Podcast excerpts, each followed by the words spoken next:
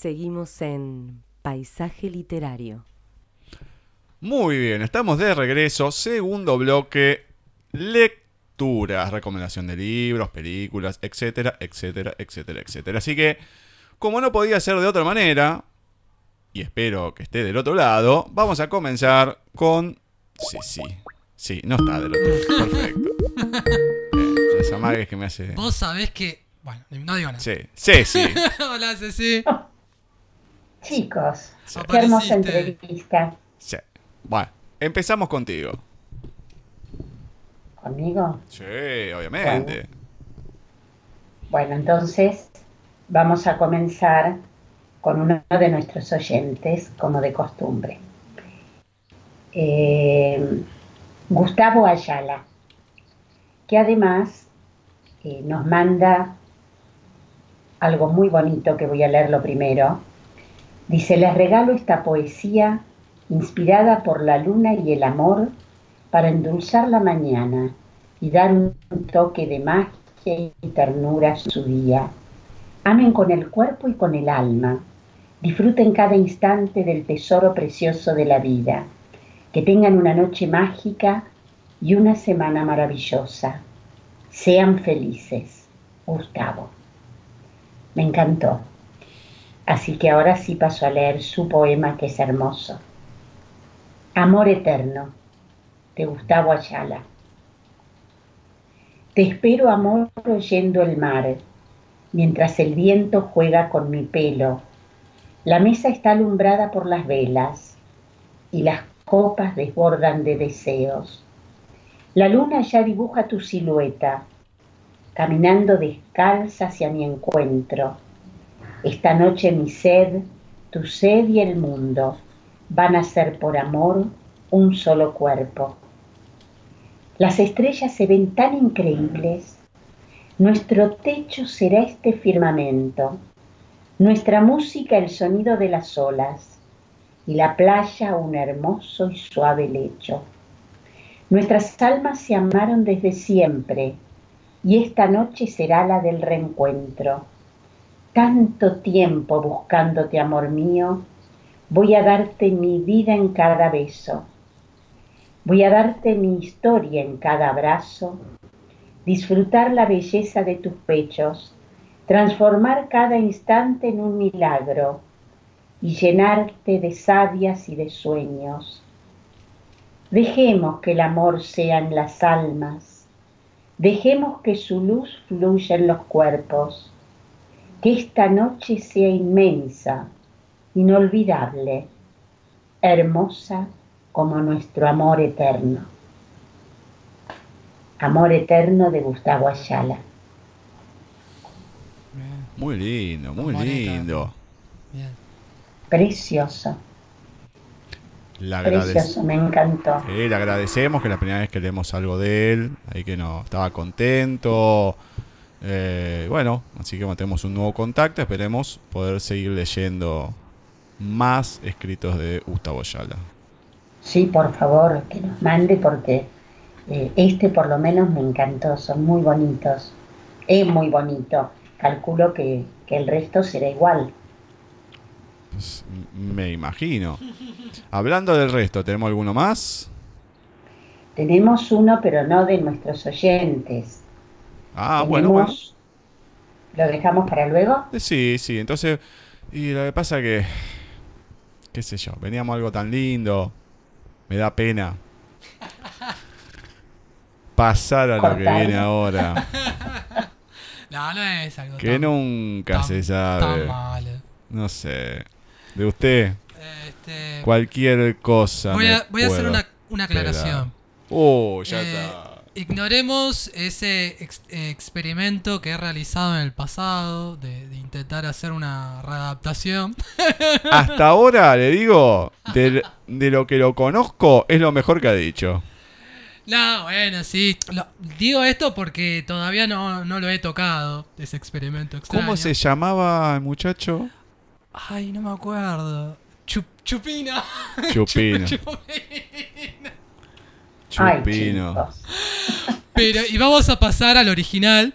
Destila alcohol, Porque Chupino. hace rato Que bueno, no hago una sección de leer un libro entero mm, o una hora completa. Sería interesante esto. Y aparte, mm, el libro lo amerita, ya que son capítulos muy cortitos que pueden entrar en un programa fácilmente.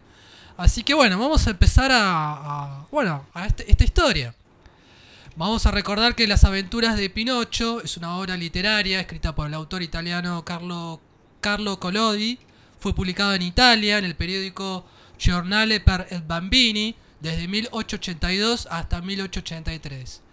Con los títulos Historia de un buratino, Historia de un títere, ilustradas por Enrico Manzanati y, y es una de las obras más leídas a nivel mundial.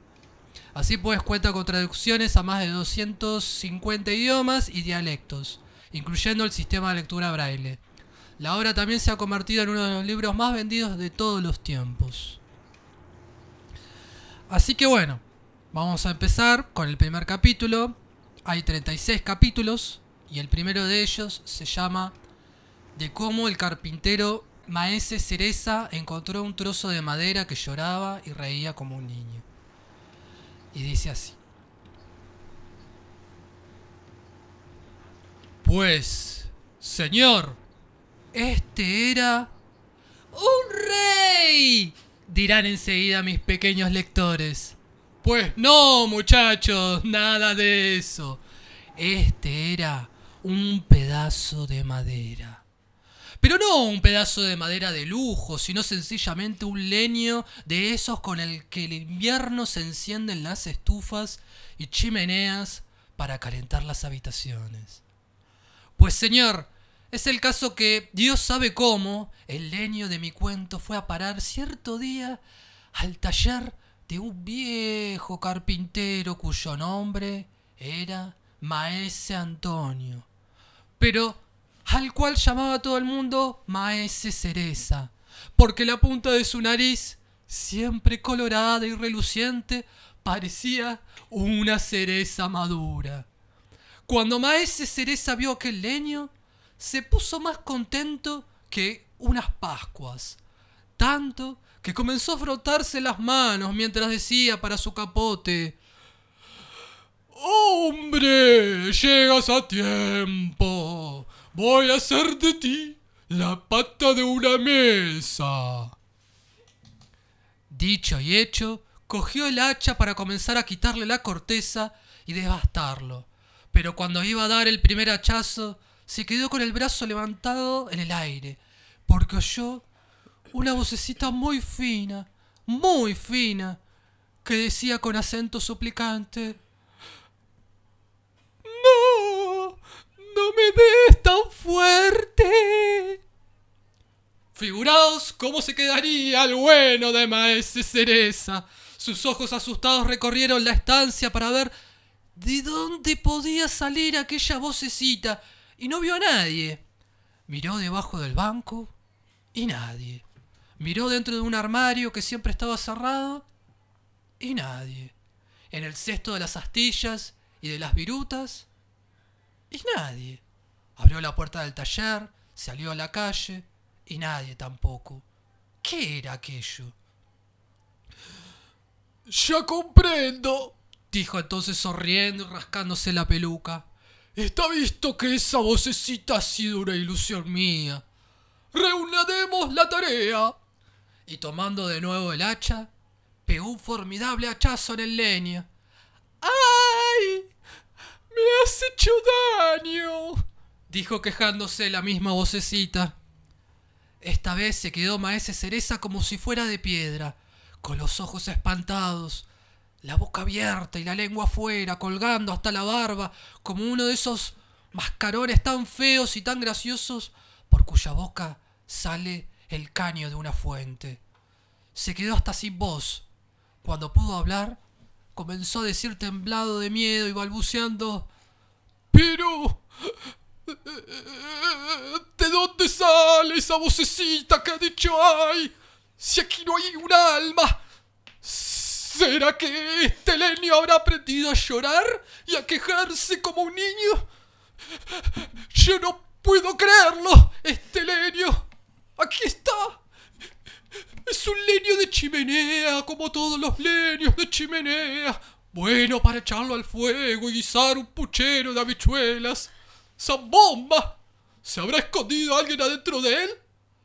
Ah, pero si alguno se ha escondido adentro, peor para él. Ahora lo voy a arreglar yo.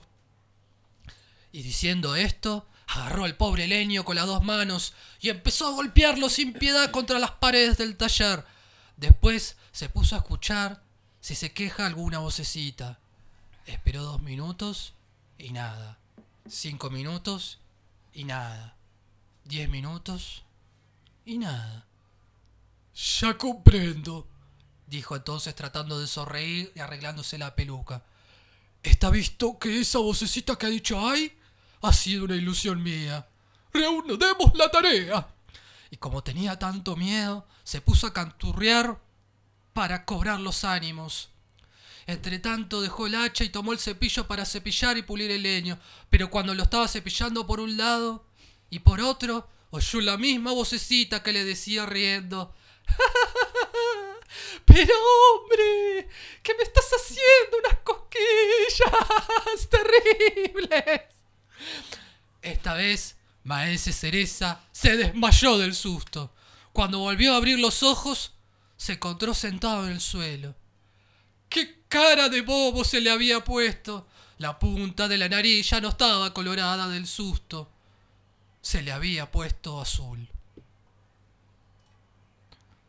Las aventuras de Pinocho, de Carlo Collodi, capítulo 1, de cómo el carpintero Maese Cereza encontró un trozo de madera que lloraba y reía como un niño. Buen mm, largo, ¿eh? Para un, Qué lindo. Muy bien interpretado. La verdad que no lo puedo creer. ¿Cómo hay una persona que está tentadísima acá al lado mío? Te echa una bolita un poco más porque no quiere ni que se la escuche. Aunque usted no la saludó a Cecilia hoy. ¿Quién está ahí? Eh, yo, Marce. ¿Cómo andas, Ceci? Oh, hola, Marce, ¿cómo estás? ¿Desde cuándo estás ahí? Eh, desde temprano. De hace temprano. dos días. Ah, pero qué maravilla. Entonces, lo conociste a, a nuestro querido Roberto. Sí, por Qué supuesto. bueno. Sí, sí, Ceci, Qué por lindo, supuesto. qué Está- lindo. En realidad estaba atenta, de verdad. ¿eh? Qué lindo que estés. Sí, Me alegro muchísimo. ahora que yo lea algo, va a leer algo ella. Que va a venir como es una antesala a una nueva sección. Así que bueno. vaya Ah, preparándose. No, que está bien que lea, que se anime, todo, ¿no, Ceci? Por supuesto. Desde ya, desde ya. Necesitamos gente linda que nos acompañe. Bueno, no, Somos entonces. tres lindos. estamos necesitamos, complicados. necesitamos más lindos. Bueno, gracias, Ceci. Pero no sé si me voy a animar, ¿eh? O Bueno. sea, Ah, claro, si lo pide favor. Ceci, sí, ¿no? Claro, mira qué bonito. Bueno, vamos a ver. Tiene un par de, de- uno o dos minutos para recapacitar. Vamos a ir con un micro relato. Yo le digo desde ya, este año voy a leer poco, así que vamos a meter a más gente para que me vaya suplatando. Pero en este caso tenemos un micro relato de André Breton, La mala memoria. Me contaron hace un tiempo una historia muy estúpida, sombría y conmovedora. Un señor se presenta un día en un hotel y pide una habitación. Le dan el número 35. Al bajar, minutos después, deja la llave en la administración y dice, Excúseme, soy un hombre de muy poca memoria. Si me lo permite, cada vez que regrese le diré mi nombre. El señor DeWitt. Y entonces usted me repetirá el número de mi habitación. Muy bien, señor. A poco, el hombre vuelve, abre la puerta de la oficina. El señor DeWitt es el número 35. Gracias. Un minuto después, un hombre extraordinariamente agitado, con el traje cubierto de barro, ensangrentado y casi sin aspecto humano, entra en la administración del hotel y dice al empleado, El señor de Luit. ¿Cómo? ¿El señor de Luit? A otro con ese cuento. El señor de Luit acaba de subir. Perdón, soy yo. Acabo de caer por la ventana. ¿Quiere hacerme el favor de decirme el número de mi habitación? La mala memoria, André Breton. Muy bueno, muy bueno. Yo la verdad Me que no daba, reír. no daba ni dos pesos por este cuento. Muy bueno. Bueno, interesante. Bueno, Bueno, André Breton escribe muy bien. y es el padre del surrealismo, tengo, tengo entendido. Claro, claro. El, el que, el que- el que lo fundó. Bueno, no, no es poca cosa. Ese- eh, claro, no es Este- poca cosa. Bueno, interesante cuento, interesante. Está bueno. Bueno, esperemos que a nadie le pase esto, ¿no? Eh, a nadie que no quiera leer ni nada, por supuesto. Bueno, vamos a habilitar una sección que todavía no tiene nombre porque la que le va a poner voz no decidió nada, pero tenemos audios de la señorita Molina, por suerte, no de 25 minutos como el año pasado y del- de, de Bukai, iba a decir de otra manera, pero... Así que estos son más cortitos, son más intensos, compactos. Así que es una sección, que algo habíamos anticipado en el último programa del año pasado. Relatos de Lorena Pronsky. ¿Nos quiere comentar algo, Lorena Pronsky? Señora, señorita Marcela. Bueno, ay, mi Dios. Habla al micrófono, por Qué favor, eh. Qué bárbaro. Cerquita al micrófono. Ah, cerquita, bueno. Tengo que aprender, Gustavo. Muy bien, muy bien. Estamos enseñando, no, no- Bueno. no se preocupe. Eh, bueno, Lorena Pronsky mm, es licenciada en psicología, vive en La Plata y desde ese tiempo escribe y comparte sus textos a través de las redes sociales. Uno de ellos llegó recientemente a manos de Pampita, la modelo y conductora lo compartió en su cuenta de Instagram con motivo del Día Internacional de la Mujer y se viralizó al instante. El texto que hace referencia a una mujer rota tras una significativa pérdida conmocionó a muchos. Después de este gran im- impacto, la autora utilizó su cuenta oficial de Facebook para hablar de cómo comenzó a escribir. Cuando era chiquita, escribía cada noche en cada diario íntimo de cada año en un hueco de mi dormitorio. Con el tiempo, ese diario se transformó en agenda y con mucho más tiempo en el teclado de una computadora o de un teléfono. Eh, la cuestión es- escribir, contó Lorena en su cuenta oficial de Facebook. Siempre necesité salvarme y mi intuición me dijo cómo y escribí. Y seguí escribiendo porque dentro de mi corazón estaba la huella ya instalada que siempre hablar salva. Y yo hablaba. Escribiendo me hablaba, le hablaba, decía, me estaba sanando. Hoy nada cambió. La palabra me sigue dando forma y me estructura cuando no entiendo de qué se trata lo que me pasa. Y a veces escribo lo que veo, lo que siento y muchas miles de veces lo que huelo que le pasa al otro. Siguió. Todas las palabras son reales. A alguien alguna vez le pasó lo que se dice. Ya todo está inventado, solo que a veces en vez de una cámara de fotos tenemos a mano otra cosa. Y yo tengo a mano la piel, me toca, lo siento, me pasa. Sea mío, tuyo o de fulano, por eso escribo. Por la misma razón que a cada uno de mis pacientes siempre, siempre los empujo a que hablen.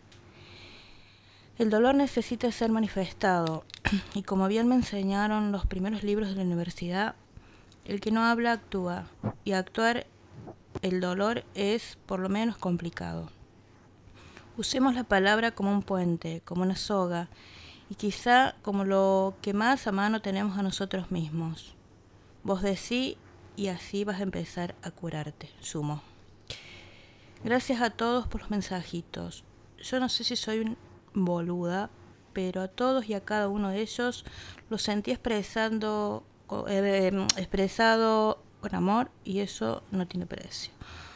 Gracias porque cuando sentí que hay gente que se alegra junto a vos, el mundo vuelve a recobrar un sentido que a veces lo crees olvidado. Hablen, digan y que pase lo que tenga que pasar. Mientras tanto, sepan que se están sanando. Concluyo. Muy bien, muy Interesante, Muy bien. interesante. Qué lindo. Interesante esta Linda las dos cosas. Escucharla a Marcela hablar Gracias, y el texto. Gracias, gracias. Ay, no, además me, me trae a la gente de mi Córdoba querida. Ay, no, no, No qué me bueno digas. que es esto. Bueno, por bueno. supuesto, Bueno. por supuesto. Me qué alegro que- lindo. Me alegro que te haya gustado. Igual acá Marcela tiene una confusión porque no sabe si es cordobesa, si es ucraniana, si es de Florencio Bueno, Varela. es- la, Tiene una la mezcla. tonadita, la tonadita es, es especial. Sí, La tonadita es especial. mire. De modo que, ay, gracias, gracias, Marce. No, gracias a vos, Ceci, por escucharme. Vio que no era tan complicado. Hay un poquito, un poquito, No. un calor. No se tire la botella de agua, por favor, encima. No, no, no. Eh, mire, espero que, espero que no haga la tonada como la hace la señorita Molina cuando están en España, en Valencia, y cuando se cruza con un valenciano le hablan español. No. O sea, pone la tonada. ¿Por qué no hablas bien? No, güey, pero... Es cierto, tenés razón. Tenés Cambia la tonada, cuando habla con uno habla normal. Y vos decís, escúchame, si alguien te está escuchando, la persona que pasa, hablando como si fueras un valenciano, pasa la persona y te- seguís hablando por teléfono en, en argentino, va a decir, esta persona me está gastando. O sea, No, habla pero se le han pegado, se le han pegado algunas Y a cosas. veces ¿eh? pegan, hay cosas que Sí, pegan. sí. Sí, hay Ya, cosas se, que ya se le pegaron algunos, se le han pegado algunas cositas. No, no, unas cosas son alguna terminología que- y otra cosa es que ponga la entonación bueno, en todo lo que dice. No sé, la verdad. Bueno, no importa. La cuestión que la vamos a escuchar ahora a la señorita Molina con uno de los relatos, el primero de este año, y espero que después nos lleguen en 40 seguidos porque no, no- terminan los programas, de Lorena Pronsky. Todos los amores laten distintos. El tuyo late bizarro, no es de acá. Vos no sos de acá. Te tiraron en este mundo fétido de mortales y no sabés ni dónde quedaste parado. Tropezaste con tus propios pies y caíste de tu galaxia a un mundo que no te pertenece. No, vos no sos de acá. Tuviste que comerte, como una hormiga, el camino de las migas de un pan duro y rancio hasta que te sentí acá dentro, golpeándome el cuerpo a puro latido, profundo. Acá, alma. Vos querías comer alma, no querías pan. Entraste de forma incuestionable, suave, violenta. No te invité, no te esperaba y sin embargo me traspasaste entera, me reventaste encima. Tenés la certeza inviolable de lo ancestral. Te arrastraron, te pusieron, no querías, te tiraron. Fuiste el eslabón de esta cadena inevitable de resucitados en el país de los muertos. Daba miedo. Y entonces pintaste todo el mundo de azul. Lo hiciste tuyo. Vos no sos de acá. Tenés la impunidad de lo sagrado. No se toca. No se toca. Se contempla.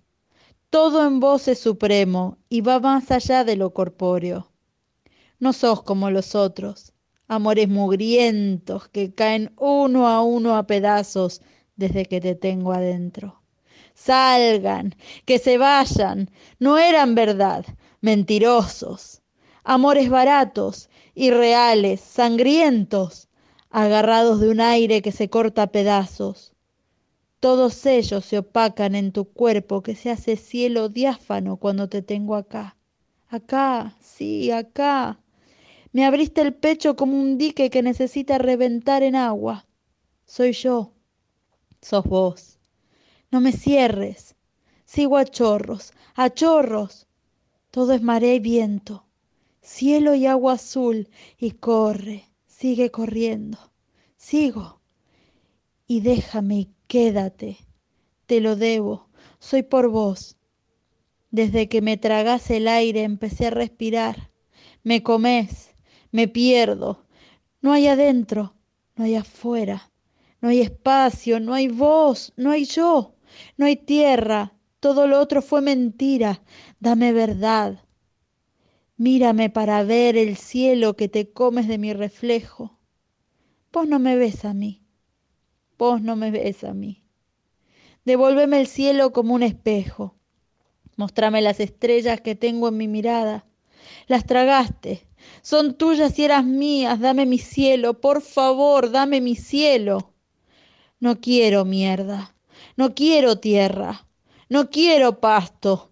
Devuélveme mi cielo, dame mi luz que te veo en la mirada. Guardo la paciencia de lo que no se termina, esa extraña ciencia de la paz que me enseñaste. No hay final, no hay fin, alma sagrada, tuya, mía, nuestra. Vos no tenés ojos, solo mirada. Las estrellas no se apagan, mi amor. Solo pueden apagarse si algún día dejas de mirarlas. Solo se muere lo que se deja de mirar. Mírame, siempre mírame. Acá, mírame acá y entonces no va a morir. No voy a morir. Acá, no me mates. No cierres los ojos de tu alma. No los cierres, no me mates. No lo mates. Latime acá, en el pecho, que yo te lato ahí, en el cielo. Entonces, solo entonces, y de una buena puta vez, nos iremos al carajo para nunca regresar, con la profunda evidencia de que no es sino ahí, en la certeza del abismo, donde todo vive, crece y no muere. Eterno y demencial carajo, no se vuelve. No se vuelve de lo que no termina, no se vuelve más. Viviremos para siempre con el alma fuera de la piel, en carne viva y esa, sin ninguna duda, será nuestra eterna galaxia azul donde nadie llega porque sepa cómo hacerlo. Nadie. Al carajo se llega cuando se siente, y el que siente sabe que no hay retorno. Curate, curate conmigo, cúrame de una puta vez, curame, carajo, curame. Lorena Pronsky. Epa, epa, qué, qué feo, ¿eh? Sí. Qué, qué- qué palabrotas que metió en el medio. Y bueno. Pero, ¿qué? No, no sé dónde se piensa que está. Ahora... Se están desbarrancando. Sí, eso es lo que a mí no me gustó. ¡Eh! Ceci estaba en un silencio. Sí, sí, sí. Seria, No me- eso no me, no, en serio, eh, creo que son escritos para un momento muy especial. Vani lo lee muy bien, lo lee muy bien, le da, le da contenido, le da, Mm. no sé, este, un, un color especial a esto. Yo no lo podría leer, por Claro. ejemplo. Es, es- es interesante pensarlo en contraposición a las anteriores lecturas de Bani. ¿Cuál, cuál, cuál es- cuál era eh, lo que... Otra vez el gordo Bugay. El Eh. Bucay, sí. Bucay, es muy interesante pensarlo, ¿no? Digo, qué, qué, qué cosas opuestas, ¿no? Eh, Diametralmente opuestas. Sí, que que es un libro de autoayuda, bueno, con cuentos, literal, que cita Sí, muchos sí, cuentos sí, literarios. Y esta Lorena Prosky que es como con un lenguaje más cotidiano, con un lenguaje más visceral, eh, más... eh, Es interesante, ¿no? Verlo desde ese punto, ¿no? A ver, Este, es una descarga que hace Claro, ella y a su vez Exactamente. Bunny lo usa como descarga también. Claro. O sea, Claro, yo iba a decir eso. Hay épocas en la vida donde uno lee y entiende mejor o le gusta más ciertos poemas o narraciones que otras. Claro, claro. Yo en este momento no podría leerlo para nada. Está bien escrito, eh, que no se confunda. No, no. Eh, yo no lo podría leer, Claro, no me llega. Ah, bueno, a Me parece ajeno totalmente. Claro. A mí personalmente me gusta. Bueno, ustedes ya me conocen, ¿no? Esta cuestión de, de que yo, bueno, eh, el lenguaje visceral, el lenguaje este que viene de las entrañas, tratar de... si- siempre manteniendo los límites, ¿no? De no, no, no exagerarse. Pero a mí, a mí me gusta este tipo de lecturas. ¿sabes? Yo... mm, A mí me gusta. no, no, Pero yo estas bueno. cosas no las podría leer en ningún momento de mi vida. Está fuera de lo que soy, así que No, no, yo estoy con Ceci en esta. No, no, no. Bueno, Sí, yo estoy en una etapa muy om como para leer esto. No, no, para mí etapa Pero bueno, es una falta de respeto total y absoluta. No, no, no. Vamos a tener que poner muchos pip la- para Muchos la pip próxima porque no, no es algo que me, me escandaliza. Bueno, Ceci, por favor te pido algo un poco más, más lindo. Y bueno, qué más lindo que un poema de nuestra amiga Silvina Bukovic. Eh, hace rato que no. Muy bien, muy bien. Hace mucho que no leíamos de ella. De Silvina Bukovic. Está bien que poco importe después de todo qué son los poemas, sino trajes de palabras que visten los deseos. Pero de mí se desteje la ilusión de arder cuando los leo. Otra vez, colgados en la percha, la fiebre y el tormento y salen de etiqueta a comprar el pan de los ojos. Puedo ver ese pelo sin caspa, ese clima sin viento, esa asepsia. Mi calentura demanda que aticemos el fuego. No todo se apaga con belleza.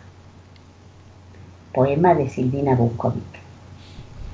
Está bueno, interesante la parte final. No todo se apaga con belleza. Está bueno. No todo se apaga con, poema, balle- ¿no? con belleza. Mm. Está bueno. Está bueno. No, no, Eh, lo interesante. No me- todo se, se paga o se apaga con belleza. Yo escuché. Se apaga, yo Se escuché- se apaga. Y a mí me pasa mucho eso. Porque at- estaba atizando el fuego. Claro. Está bien. Y sí, yo hay veces que no, no puedo, no puedo pararlo, no. No se puede. Señor García. Me Perdón, antes de que lea Diego, lo que me resultó interesante después de, de ver el poema este de Silvina, el de Gustavo Ayala, el que había elegido yo, em, que todos tratan sobre el- eh, dos, dos, dos cosas más que voy a leer, eh, que todos tratan sobre el poema, el poeta, la poesía, y tuvimos a un señor poeta a la primera hora. Sí. Entonces eh, me pareció muy lindo, muy casual o causal. Bueno, Dieguito, todo tuyo. Ah, Me, me- me siento una basura que no leí poesía. La verdad que me siento No, totalmente... del- Excluido. Sí, la verdad que totalmente fuera, fuera de este mundo. Si además vos dijiste que no te gusta mucho la poesía. No, la verdad que no me gusta. Salvo Bueno. cosas muy específicas, pero por lo general Entonces, el, poeta, a, a mi entender, ¿no? Muchos poetas se creen que, eh, que tienen que escribir para una cierta elite y tiene que ser algo, eh, una cosa impresionante y no va por ahí. Pero bueno, qué sé yo. Entonces mis humildes versos no te los voy a regalar. No, no, pero te estamos hablando de dos cosas distintas. Igual es- es interesante. Yo, No comp- sé, no sé. no yo comparto en, en cierta medida lo que siente Gustavo. Porque hay a veces que hay alguna, esta cuestión de, de- de la poesía muy elitista, muy. Puede ser, está bien. Bueno, usted también se va al otro extremo porque usted ha leído del vómito, así que usted tampoco puede decir mucho, ¿eh? Tampoco algo tan digerido Bueno, como yo, es. Yo me voy del otro extremo. Bueno, Yo no quiero pero- que esté digerido ya Claro. y expulsado, por favor. Por favor, señor García, le pido. Bueno, pero es interesante, es interesante. Sí, muy interesante. sí. Este, bueno, Y y conozca más también. ¿Cómo la atacan a Ceci? ¿A Ceci no? ¿Cómo hace Ceci? Qué bárbaro. Ahora, ahora quiere hablar. Ah. Hablando. Viste, Marce, tenés que estar, tenés que estar más acá para saber lo que es bueno. ¿Viste? ¿Viste? niños. A mí me encantan tus poesías, así que dale para adelante. Bueno, Si no conoce ninguna. ¿Cómo que no? Estoy escuchando, Gustavo. Pero y te no son dije de ella. recién. Las No que importa, No, pero estas no pero. son mías. No, no, Yo ya las sé. elijo. Bueno, bueno, Ya te pero. voy a mandar las mías. Dale, Ceci, dale. Yo las voy a, las voy a leer. Todo suyo, señor García. Bueno, y hablando de poesía, yo en estas vacaciones que pasaron eh, he hecho algunos escritos. Este. mm, Por lo general, bueno, ustedes ya me conocen, escribo poesía dedicada a algunas personas, escribo poesías dedicadas. Y este es un, un poema dedicado a una persona bastante especial que eh, se llama Margarita Ocampo. Este poema tiene algo particular, que fue inspirado a partir de una fotografía. Yo saqué una foto y la foto, eh, bueno, me inspiró para escribir. Me parece que es interesante, es una fuente de inspiración interesante eh, las imágenes. Sacar una foto y ver a partir de esa foto escribir algo. Y este poema em, surgió a partir de una foto. Además de otros escritos más que surgieron también a partir de, fotos, que los voy a compartir en los próximos programas. Pero este primer poema se llama El paredón y las rosas, dedicado a Margarita Ocampo. Y dice así. El paredón de nuestra conciencia perceptiva, donde nuestra mirada cómodamente reposa, minuto a minuto, hora a hora y día a día, en un cemento sujetado por cervicales de antaño, incapaces de torcer los ojos hacia exteriores inauditos.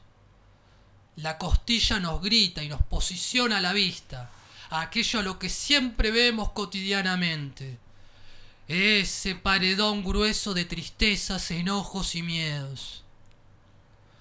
Pero muy de vez en cuando llega algún momento en el que el aire se torna en un suave degradado de sabores y en un tierno zigzagueo de sensaciones en nuestros corazones. Y aquel paredón de materialidad cotidiana pierde equilibrio, mientras la costilla se grita a sí misma el bla bla bla de todos los días.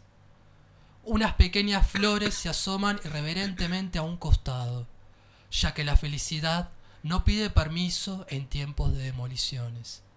Y nuestros ojos pueden observar, aunque sea por unos segundos, la felicidad innata que pertenece al uno y al todo, el amor cósmico, donde todos los gestos de afecto emanan explosivamente hacia el afuera, hasta que un nuevo paredón es construido, pero esta vez con un futuro claramente predecible. Construcción y demolición, el eterno ajuste de la triada mente, cuerpo y corazón. El paredón y las rosas de Diego García. Muy lindo, me gustó. Me gustaron las metáforas, las palabras elegidas, Bueno, gracias. las contraposiciones que hay. Bueno, Muy interesante, Diego. gracias. Bueno, nada, eso. ¿sí? Y me repito esto. Además, qué bueno que estés escribiendo. Sí, estoy medio trabado. Este, este igual está medio, bueno, lo escribí más o menos en enero. Y después tengo otro también que también surgió a partir de una foto. Y bueno, nada, eso, interesante. Bueno, y traer este tema, ¿no? La fuente de inspiración a partir de imágenes, pensar en imágenes, ¿no? Es interesante. Está muy, muy bueno. Bueno, gracias, Ceci. Bueno, a mí se me complicaría un poco, pero se la debo. Se la debo. Pero bueno, muy bien, muy bien. Se sentirá orgullosa Margarita, me imagino. Sí, lo tiene. eh, se lo imprimí, eh, la foto, la foto y el poema arriba, eh, de- en la foto misma. Ajá. Y se lo. Ah, qué se, bueno. se lo pegó en un paredón, en una pared. Bueno, Así que bueno. nosotros tenemos, estamos en tratativas para ver si abrimos un Instagram. No te va a abrir un Instagram cuando ya no exista más, pero no importa. Bueno, una de las cosas que podemos subir es esa. Ya que hay que subir todo fotos. Claro. Bueno, Bueno, empiece a crear y a fusionarse, la cabe, cabe recalcar que este paredón y estas flores, porque en un momento el, el poema dice que hay unas flores que se asoman. Bueno, están en la foto, ¿no? El paredón ese está en la foto y hay unas flores que se asoman. Y ah, me parece interesante, va. Vamos a ver qué, qué surge después en el futuro con la cuenta de Instagram. Sí, en el futuro. En- al futuro y más allá. Bien. Vamos a ir, ya que el último mes del año pasado me hice celoso, vamos a ir con una película. Vamos a recomendar la película de este miércoles.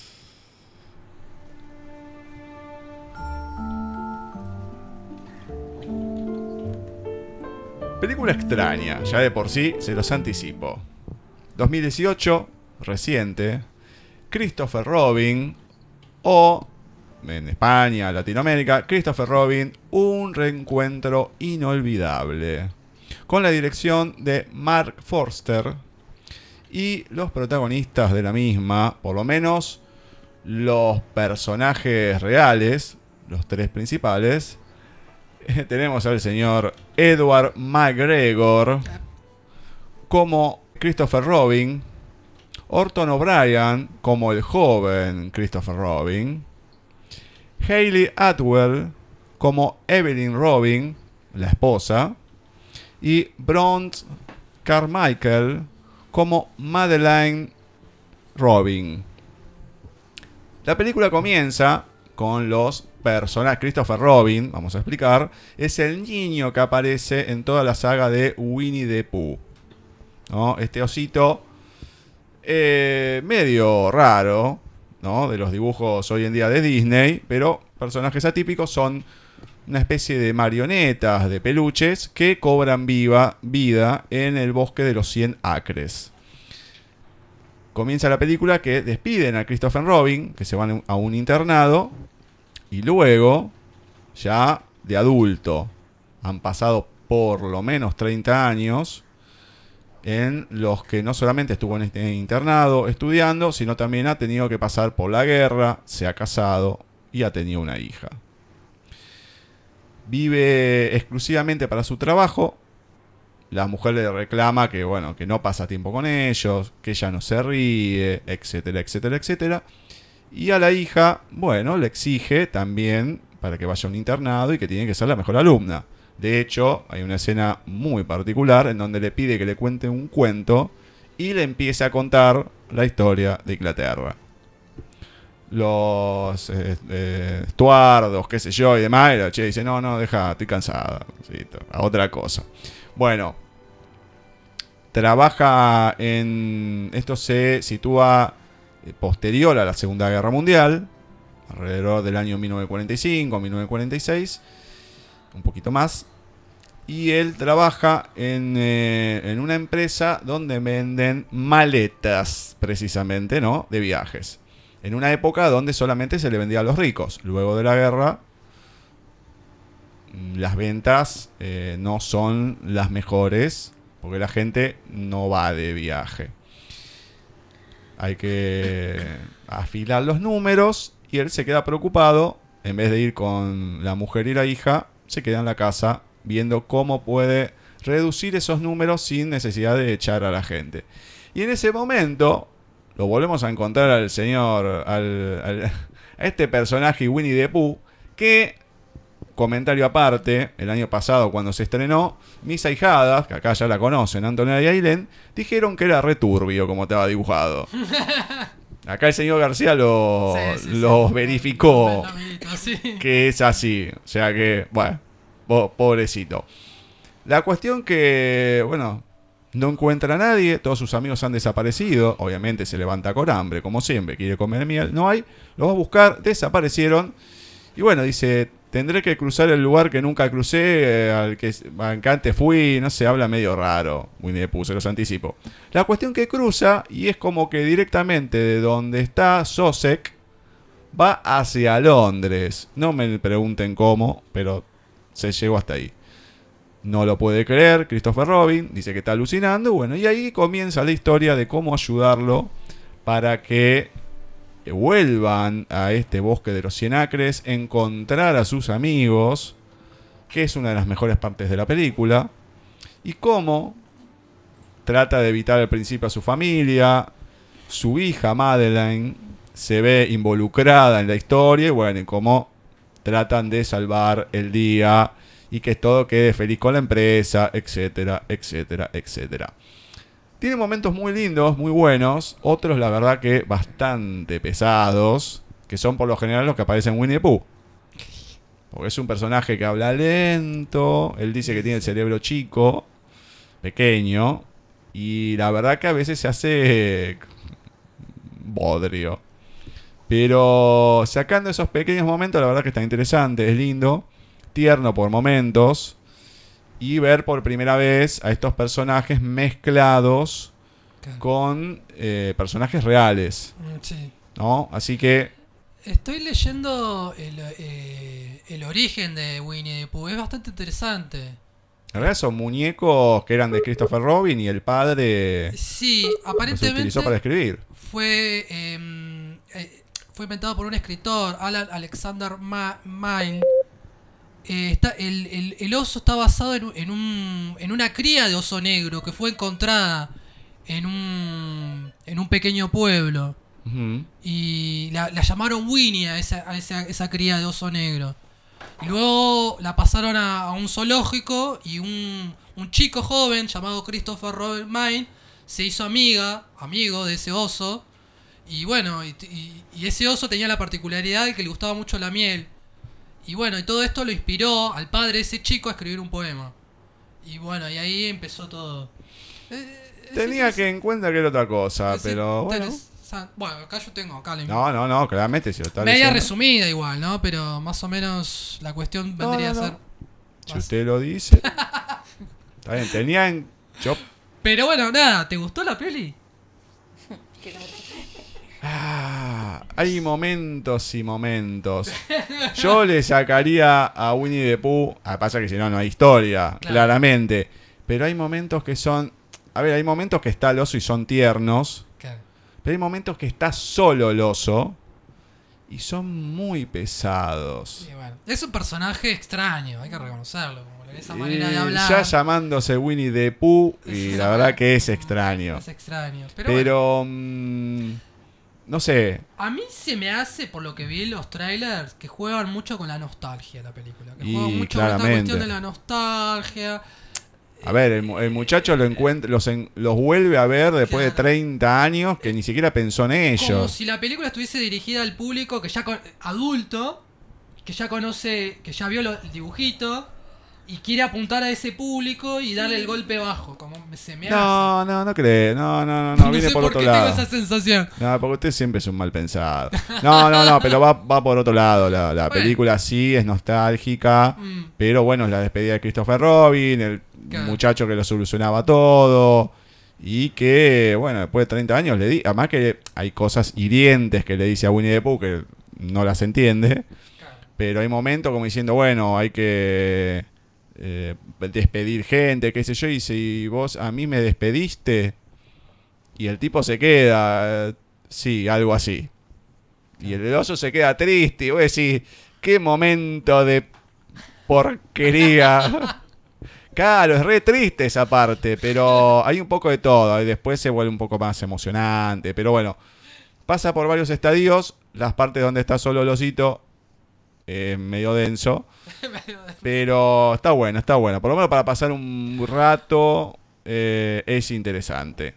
Así que bueno, si alguien más la ve, después que nos haga llegar su comentario. Dale. Bueno, eh, ¿cuánto tiempo queda para...? Cinco Perfecto, minutos. Cinco minutos. Bueno, Ceci, a ver, todo tuyo.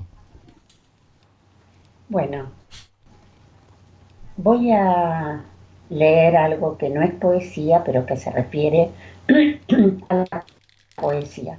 Del libro Creación Artística y Creación Espiritual de Omram Mikhail Ivanov. Les cuento que nació en 1900, falleció en 1986, filósofo y pedagogo francés de origen búlgaro.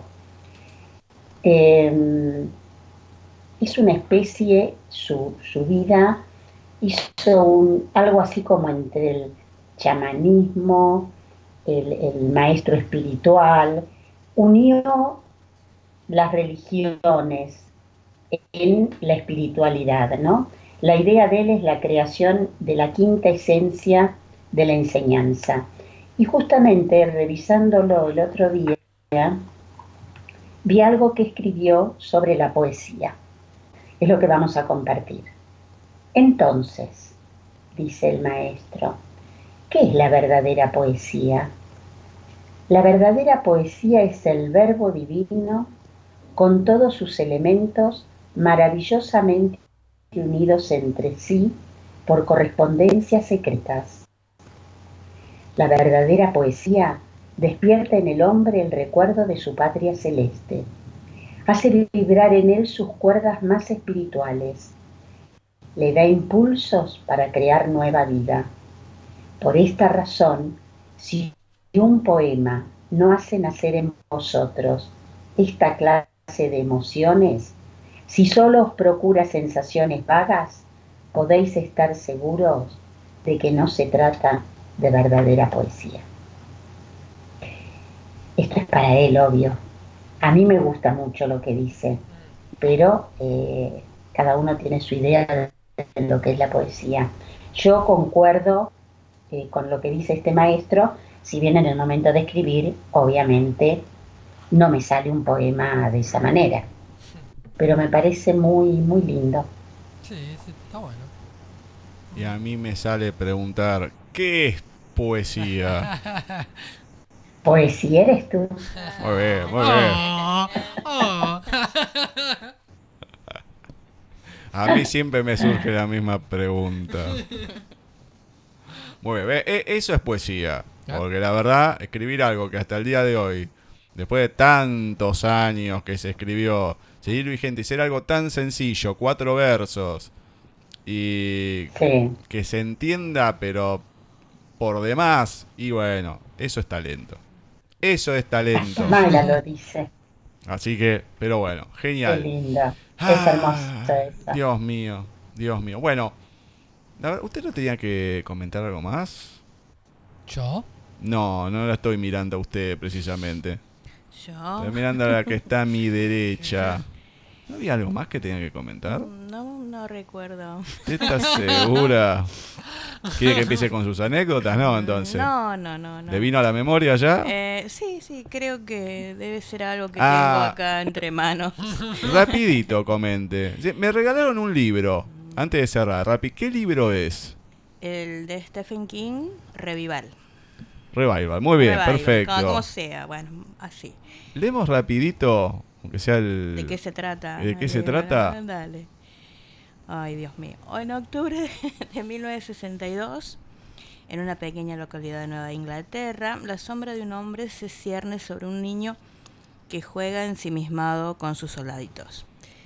Cuando Jaime Morton levanta la cabeza, ve la figura imponente de Charles Jacobs, el nuevo pastor, con quien pronto establecerá un estrecho vínculo basado en su fascinación por los experimentos con electricidad. Décadas más tarde, Jaime, Jamie, Jamie, bueno, ha caído en las drogas y lleva una vida nómada tocando la guitarra en bares de todo el país.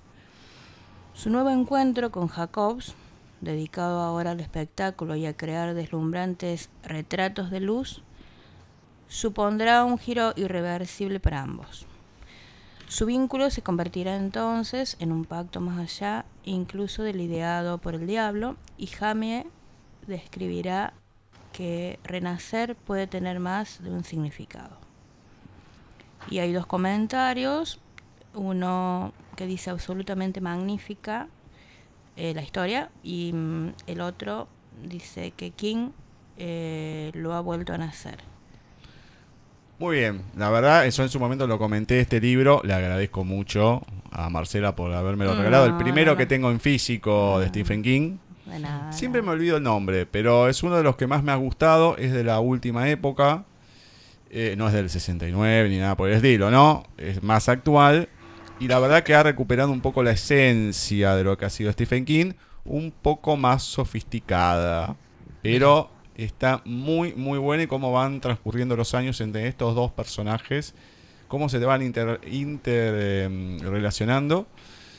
Y, y con estos experimentos con electricidad, ¿no? Hmm. de este, de este eh, religioso, porque ellos no son bautistas, no sé, tienen, no sé, no son curas, bueno, como, como sea, porque la verdad no me acuerdo.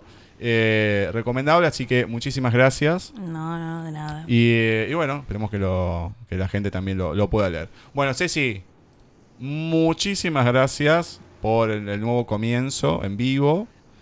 Y bueno, y un año más. Un año más, chicos, una alegría, eh, hoy reforzada por la presencia de Marcela. Y nada, decirles que gracias a ustedes y hasta el miércoles próximo, si Dios quiere. Dale, Besos, besate. Ceci. Un beso, Ceci. Muchísimas gracias, señor eh, Roberto García. De nada, Gustavo. Nos vemos el miércoles que viene con más Pinocho. Y te hago una pregunta, entrando al nuevo programa. ¿Hay alguien que tiene que lavar la ropa? Después, después.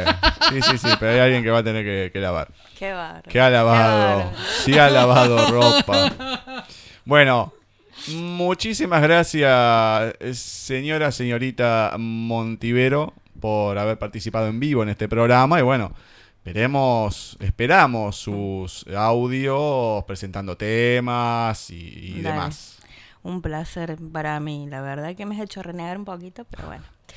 Eh, acá estaré todos los miércoles, de alguna manera. De alguna manera. Perfecto, perfecto. Bueno, muchísimas gracias a todos ustedes por haber estado del otro lado escuchándonos. Por supuesto, Roberto Gallego, parte importante de este segundo programa del año. Una entrevista espectacular con, mm, con guitarra y todo, ¿eh? la mar en coche. Así que muchísimas gracias. Bueno, nosotros nos estaremos encontrando el próximo miércoles en una nueva emisión de Paisaje Literario.